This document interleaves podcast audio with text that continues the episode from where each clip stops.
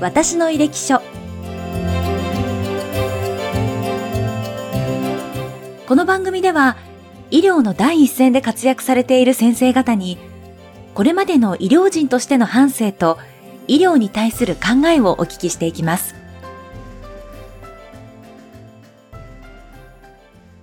私の履歴書記念すべき第1回のゲストは東京女子医科大学先端生命医科学研究所先端工学外科学分野脳神経外科教授の村垣義弘先生です。前回は村垣先生の学生時代のお話ですとか、研修医時代のこと、アメリカの留学のこと、そして、まあ、医師としてこう印象に残っている出来事や若手の医師の方へのメッセージなどをお話しいただきましたが、今回は村垣先生のこれからの部分にフォーカスしながら、医療に対する考え方などをお伺いしていきたいと思います。村垣先生、今日もよろしくお願いいたします。よろしくお願いいたします。では、あの、早速なんですけれども、村垣先生が今、一番こう力を入れていることですとか、取り組んで、積極的に取り組んでいきたいことっていうと、どんなことになりますでしょうか？やはりあの、国プロでですね、A メドからご支援いただいたスマート治療室ですかね。スマート治療室。はい。これあの、初期開発が終わったので、はい今後どんどん普及と、あの、発展をさせていきたいなというふうに考えてます。スマート治療室ですね。あの、ね、メディアでもたくさん取り上げられていますけれども、今、どういった段階にありますか？そうですね。あの、まあ、3つのバージョンがあるというか、スマート治療室を作るためには、まあ、あの、どういう機械、機械を入れるかを、あの、パッケージ化するというふうに一番最初の段階があるわけなんで、そのおパッケージ化したものがベーシックスコット、まあ、基本版のスコットと呼んでいて、それ、広島大学2016年に入ったわけですね。で、機械が決まると、その機械をネットワークで繋ぐと。ネットワーク化が行われているのがスタンダードスコット、標準版のスコットで、それが新州大学に入りました。で、えさらにですね、AI とかロボットをインストールというか、えー取り入れた、あの、高機能版ハイパースコットが女子時代に、えー去年入って、今、実稼働している状況ですね。で、ただまあ、あの、それぞれ、あの、臨床も行われてはいるんですが、まあ、今後はですね、まあ、ハイパースコットをさらに発展させていくこととともに、あの、ハイパースコットっていうのは MRI が受注に取れて、いわゆるその硬い臓器、脳とか肝臓とか骨とか、まあ、その辺のところをですね、非常に強力なんですけど、あの、血管の病気なんかをやる、その血管系のおオペ室を、あ手術室ですね。スマート治療室、あの、A と呼んでるんですけれども、まあ、それがちょうど立ち上がったところなので、はい。そこなんかもですね、より、あの、ネットワーク化を進めていければなと思ってますので、いろんな他の病気、他の科に、えー発展させていきたいなと思ってます。うーん。あの、村垣先生はこのスマート治療室をはじめとして、こう医療機器の開発にも今まで携わってこられたかと思いますが、あのそんな村垣先生からご覧になって、5年後の医療ってはい。どうなっていると思いますか、どうでしょうね。5年だったらそんなに極端な変化はないとは思うんですが、でもやっぱりその画像を中心にした外科が発展していくんじゃないかなと思いますし、まあ、あとはあれですよね。あのーより低侵襲になりますし、まあ、あとは、あの国産のロボットなんかも導入されて、まあ、日本企業が、あの、希望も含めて、うん。まあ、世界を席巻するようなですね、お。医療機器が出てくるんじゃないかなと期待してます。うーん。あの、これからどんどんこう、医療の世界だけでなくても AI はい。化が進んでいかれると思うんですけれど、はい。ええあの、そもそもええ、そういった医療機器の開発だったりとか、はまあ、こう、手術に AI を取り入れていくっていう取り組みは、はいどういった経緯で始められたんでか？これもですすね、あの、うちは社会人の大学院生を、はいあの、取ってるんですね。で、6年前だったか、日立からですね、その柴原さんという、あの、学生さんが入ってきて、まあ、当時は、まあ、それほど AI って、まあ、あんまり出てきてなかったんですけど、AI 研究したいと。いうことで、まあ、始めたのは、まあ、まあ、そもそものきっかけですよね。で、彼はしっかりとした論文を書いて、で、それから、やはりその企業から来る人が AI をやりたいっていうことが、とかですね、医者でもすごく AI をできる医者が大学院生に入ってきたりとかして、まあそこから始まってますよね。で、そもそもはまあ AI っていうのはおそらく、まあ、ちょっとこうざっくりとした言い方すれば、まあ統計解析の自動化みたいなもんなので、まあ我々としては医学の分野では結構やってたのを、まあ割と自動的に解析しようというところなんで、あの、入りやすか、かったですよね。ね。はい。その大元を、まあ彼ら学生さんがいろいろ解説もしてくれるし、うん実際のその研究のステップも見れるので、うんある程度なんとなくのざっくり感はわかるということなので、うんはい。今取り組んでるところですよね。うんまあ、実はあの、私も、実は女子医大のメディカル AI センターのこう、センター長を拝命いたしまして。あ、そうなんですね。メディカル AI センター、はいセンター長。あ、これいいつから？えっ、と、まあ、正式には今年ぐらいからですかね。はい。おめでとううございます。はいありがとうございます。これからますますあそうですね尽。力されて。まあ、ただですね、まあ、AI っていうのは、そういった統計解析だとこなので、まあ、いわゆる、ブランニューというか、全く違った、うんあ治療法を考えてくれるわけではないので、まあ、いろいろ解析関係なので、うん。あの、おそらく、まあ、AI が本当に人にとって変わられると言われている4、50年後までは、人間が新しい、あの、全く違った気候の治療法なんか考えなきゃいけないんじゃないかなと思います。まあ、AI がなんか全てできるようにみんなもう、うん感じがちなんですけど、そこは違うので、うん。元のデータがあって、それに対する解析としては素晴らしいものだと思いますし、うん。はい。あの、今後の世界を、あの、支えていく技術の一つではありますけれど、うんオールマイティではないですし、あの、発想の新鮮さは少ないと思います。全く違った分野での発想はないと思います。はい。やっぱり人が。一番ということですはい。かはい。はいね。。なある治療法の中、いろんな治療法の中選ぶことはできるんですけど、新しい、全く別分野の治療法を作ることは現時点ではできないと思います。うんまたが発展していくと違ってくると思うんですけどね。はい。やっぱりそこは人がやっていくはい部分ということですね。だと思います。えーじゃあ村垣先生ご自身はえ5年後どのようになっていたいですか？それはいい質問です。5年後か近すぎてですね。もうちょっと先であれば言え 10, るんです10年後いかがでにしょう？2、30年後、あ、まあ、20年ぐらいかな。2 30年後でもいいですまあ、20年後はですね、その、スコットがですね、まあ、あの、病院を飛び出して、いろんなところで治療を行えることになってますし、はい今開発している新しい、なんて言うんでしょう、あの、治療法が、あの、承認を受けて、まあ、世界の標準治療になってるんじゃないかなと思いますけどね。まあ、日本から発信する、うんえーさっき言ったブランニューの治療が、いくつかが現実に実用化されてるんじゃないかということを、はい、考えております。はい。まあ大きな目標とも言えるんですけどね。うんはい。それは、あの、チームとか、こう、人と一緒に取り組んでらっしゃったりすることそうですね。はい。もう、えっと、10年以上取り組んでいるものもありますからね。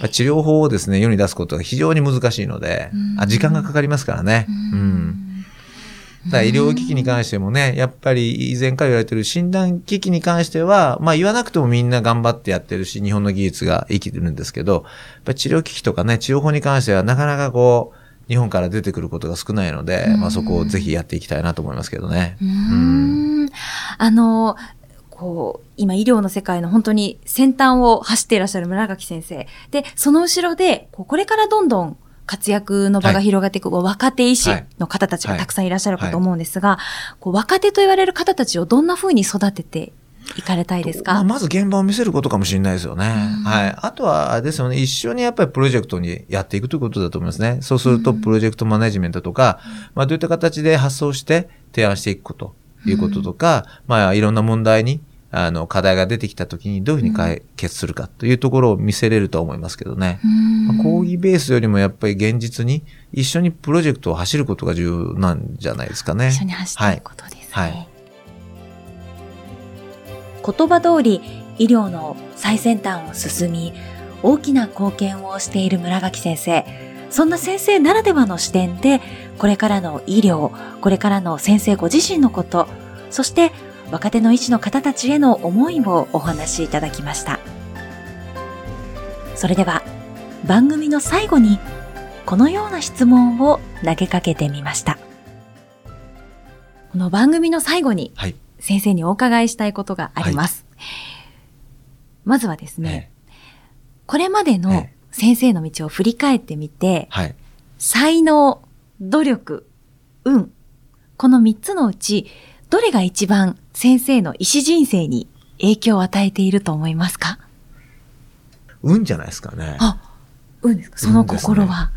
やっぱ各所でですね、人との出会いがあったし、で、昔からですね、ちょっと学生時代の話に戻るんですけど、あの、村垣っていう出席番号の前に向井くんっていたんですよ。はい。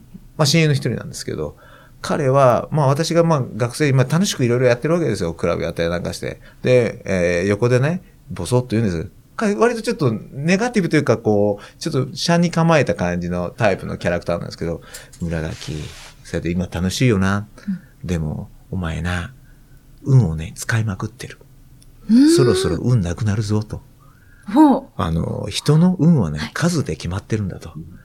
だからお前はね、い先に人生の最初で運を使いまくってるから、そろそろなくなるぞと言われてたんですよね。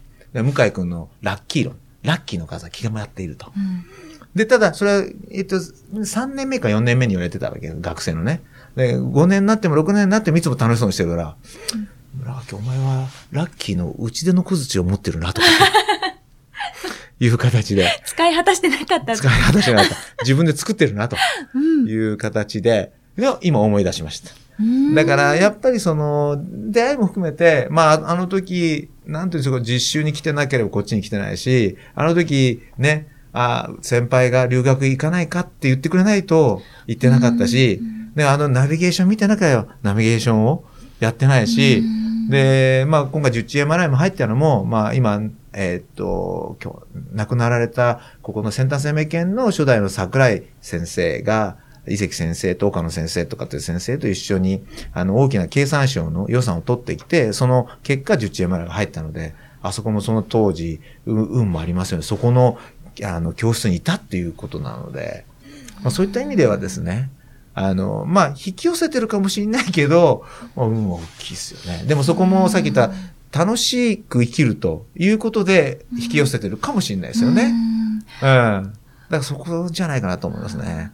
うんそのチャンスをこうき気づいてキャッチする力みたいなものもきっとおありになるんじゃないですか、ね。不思議ですよね。まあ確かに、確かになんかこう、目ざといというか、これはいけそうだなとかっていう目利きはありますよね、なんとなく。あのえ何が今後トレンドで来るかとか、まあ、そこがあるかもしれないですよね。その、わずかな才能としてはね。あとは、まあ、楽しそうなひ人とか人間の見る目もある程度あるかもしれないですよね。あ、そういうこうパッと見てその人のお人柄とかも分かったり。はい。なんとなく、今後付き合っていくと楽しいかなという、そういうところとかね。そこの分のちょっと才能あるかもしれないですね。あええ割とこう直感が働かれ直るタイプ感ですかね。直感は割とありますね。はいはい。そこはあるかもしれないですね。まあ、あとはやっぱり運じゃないですかね。でも、直感があってもそういったいい人たちとそばにいないと出会えないですからね。うん。はい。でもお話を伺っていましたら、ええ。その、もうそのご縁だったり運とかの巡り合わせも終わりになったはい。かもしれないんですけれど、はやっぱり村垣先生ご自身がもう人の役に立つっていうことに対して、こうち力を尽くしてこられたっていうことが今につながっていうんるんじゃないかなと。まあそんなに先生空襲的なものではないですけど、なんとなくそれが好きなのかもしれないですよね。なんかやっぱこう、うん。あの、まあだから患者さんがどんな患者さん来てもやっぱり、うちで見たいなとは思いますしね。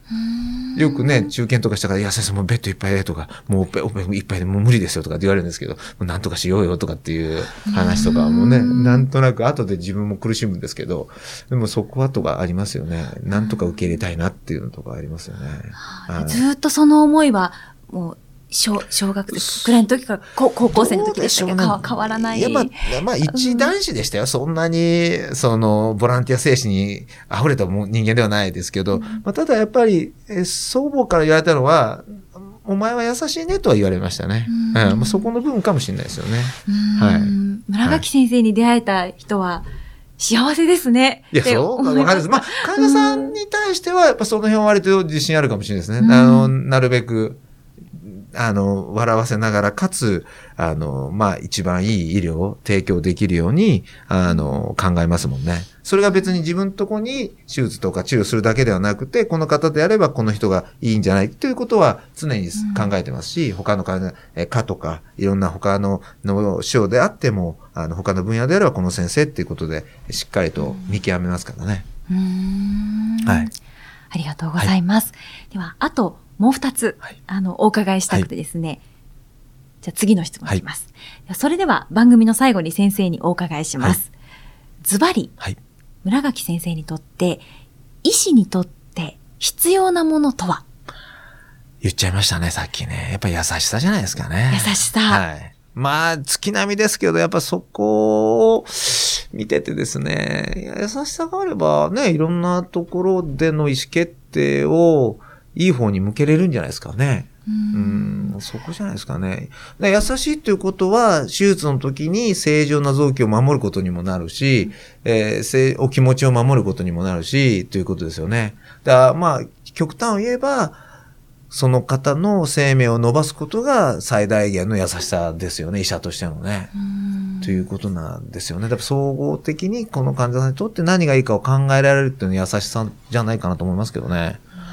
あの、多分すごくお忙しくされていると思うんですけど、はい。ええ。どうしてもこう、心の余裕がなくなってくると、はい。人に対する優しさってなんか出にくくなってはい。しまうものだなって、私なんか思ってしまうんですけれど、その優しさを、なんていう、た、保つじゃないですけど、ずっと人に優しさを届けるっていう何か心がけてることとかっていや、ありますか？私もね、同じように、あの、はい。やっぱ怒ったりしますからね。ほ。はい。で、あの、そこはなんだろうな、そのうん優しさの中で表面的な優しさも、があるんですけど、やはりあの、自分に対しても優しさ必要ですよね。うんだから他人にばっかり優しさすると自分の体とか精神に対する優しさが減っちゃいますよね。だから怒るっていうのはある意味そう自分に対してもうちょっと限界だということだと思うんですよね。だからそこは自分に対する優しさの中で出てしまうことはしょうがないんじゃないですかね。だから非常に真面目で、あの、完璧すぎると、やっぱりですね、私も非常に辛い形で、まあ身近な方含めてですね、病気になったりとかいろいろしてる方見ると、超真面目な人がいますよね。うんだからそれによっていろんなストレスが多分溜まっていってんじゃ、まあ、医者にあるまじきこういうとなんとなくファジーな表現ですけど、ストレスという名のまたのね、結構それあると思うんですよね。だから怒ってる時は、まあ、ある意味自分に対する優しさだと思いますけど。うんうん。まあそこはちょっと患者さんに対してね、あの、そういった辛く当たることが稀にあるんですけど、その時は、まあ、しちょっと私がまあ患者さんに優しさを借りてる感じですかね。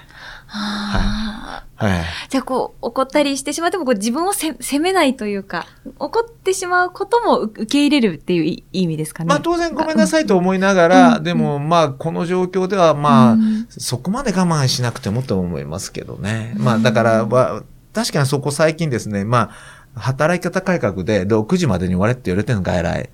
うんそうするとですね、話をですね、ある程度まとめなきゃいけないですよね。そうですよね。時間内にっていう。ええそうその時に、やっっぱり怒るまでいかないのもあるんだけどちょっと患者さんにはですね、ちょっとカッと浮かんできついことを若干言う時ありますもんね。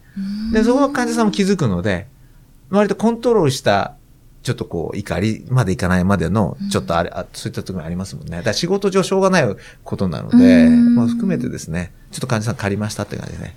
はい。なんか自分に優しくいるためにやってらっしゃることとかありますか？がそこまでカーッと来てるっていうのは何らかの形でストレスかかってますからね、うん。自分に。なんかストレス発散とかはされるんですか、うん。あ、発散ですか、そうですね。まあ、まあ寝ることが好きなのと、最近はなんだろうな、割と、なんか資格取ることですかね。資格、あの、これもですね、ディープラーニングのね、ジェネラリストとして資格を取ったりとかですね、ほう。い医療情報技師とかっていうのも試験を受けて取るとか、今ちょっとこう資格取りですね。ええ。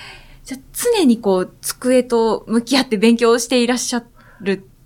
いや、そうではないですけど、うん割とね、まあ、試験があると、またそこはちょっと勉強するじゃないですか。強制的に。うんまあ、なんかその瞬間とかのチェックシートとか、チェックペンとかあるじゃないですか。ああいうの見ながらこう記憶したりとかですね。まあ、意外と最近楽しいなと思ってですね。いやーそれがストレス発散でいらっしゃるなんて素晴らしい。結構面白いですよ。あの、語呂また考えたりとかね。はい。なかなか、はい、そんな感じで。私も勉強します、いっぱい。ありがとうございます。で、もう一つお聞きしますね。それでは番組の最後に先生にお伺いします。ズバリ、村垣先生にとって医師の仕事とは？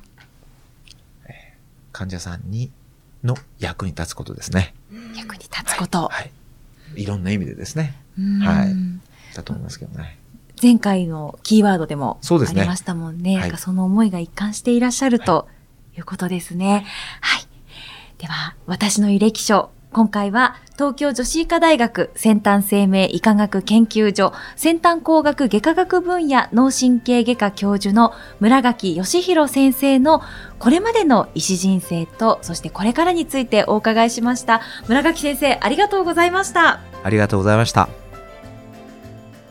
この収録は東京女子医科大学早稲田大学連携先端生命医科学研究教育施設というところにお邪魔して行わせていただきました。村垣先生は収録が始まる直前まで誰かと電話をしていたりと本当にお忙しい合間を縫ってお話しくださったんですが飾らないお人柄でとっても気さくに接してくださいました。